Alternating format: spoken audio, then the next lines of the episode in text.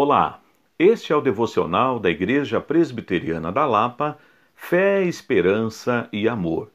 Eu quero ler com você hoje na primeira carta de Paulo aos Coríntios, no capítulo 13, no versículo 11, a seguinte expressão que o apóstolo Paulo disse àqueles irmãos: Quando eu era menino, falava como menino, sentia como menino, pensava como menino quando cheguei a ser homem, desisti das coisas próprias de menino.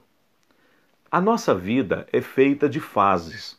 Tivemos a fase da infância, quando éramos crianças, fomos avançando, crescendo, chegamos à pré-adolescência, à adolescência propriamente falando, chegamos àquela fase que é conhecida como a flor da idade, a juventude Passamos pela juventude, chegamos à vida adulta e também caminhamos em direção à terceira idade, à melhor idade, onde os nossos anciãos são considerados pessoas mais experientes e sábias. Assim como na nossa vida humana temos essas fases que eu acabei de relatar, nós também passamos por fases na nossa vida espiritual poderia dizer que também nós devemos desenvolver a nossa vida espiritual, o nosso crescimento espiritual, rumo a uma maturidade cristã.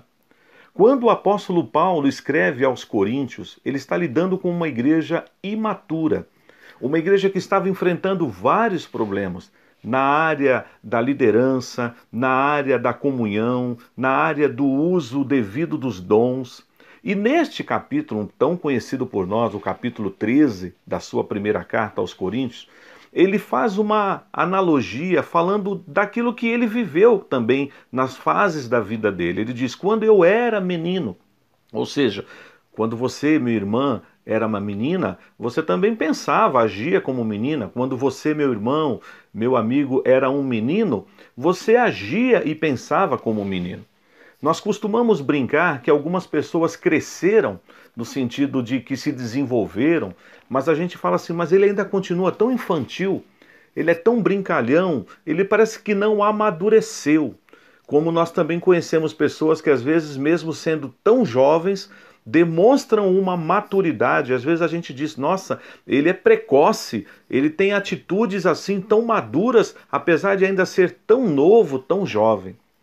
Paulo, escrevendo então aos Coríntios, ele exorta esses irmãos do perigo de não desenvolvermos um bom crescimento espiritual, uma boa maturidade. Lá no capítulo 3 da primeira carta que nós estamos falando aqui de 1 Coríntios, diz assim: Eu, porém, irmãos, não vos pude falar como a espirituais, e sim como a carnais, como a crianças em Cristo.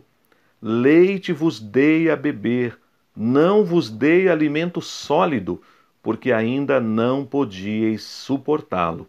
Nem ainda agora podeis, porque ainda sois carnais. Paulo, é claro, está tratando um assunto específico desta igreja. Mas nós podemos tra trazer para a nossa realidade hoje essa exortação, esta reflexão, para pensarmos como anda o nosso desenvolvimento espiritual.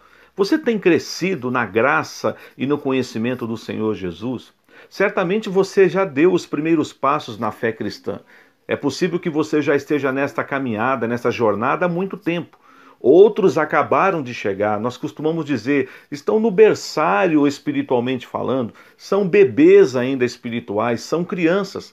Mas assim como nós vemos o desenvolvimento de uma criança que começa a engatinhar, que começa a dar os primeiros passos, que sai daquele alimento mais líquido e começa a comer uma comidinha um pouco mais pastosa, até poder mastigar depois um bom pedaço de carne, espiritualmente falando, nós também precisamos caminhar nesta maturidade. Você e eu precisamos desenvolver esta maturidade. Por isso que Paulo então diz aqui: eu era menino, eu pensava como menino, eu agia como menino, eu falava como menino. Mas quando eu cheguei a ser homem, quando eu atingi a maturidade, eu desisti das coisas próprias de menino. Não combina um adulto tendo atitudes infantis.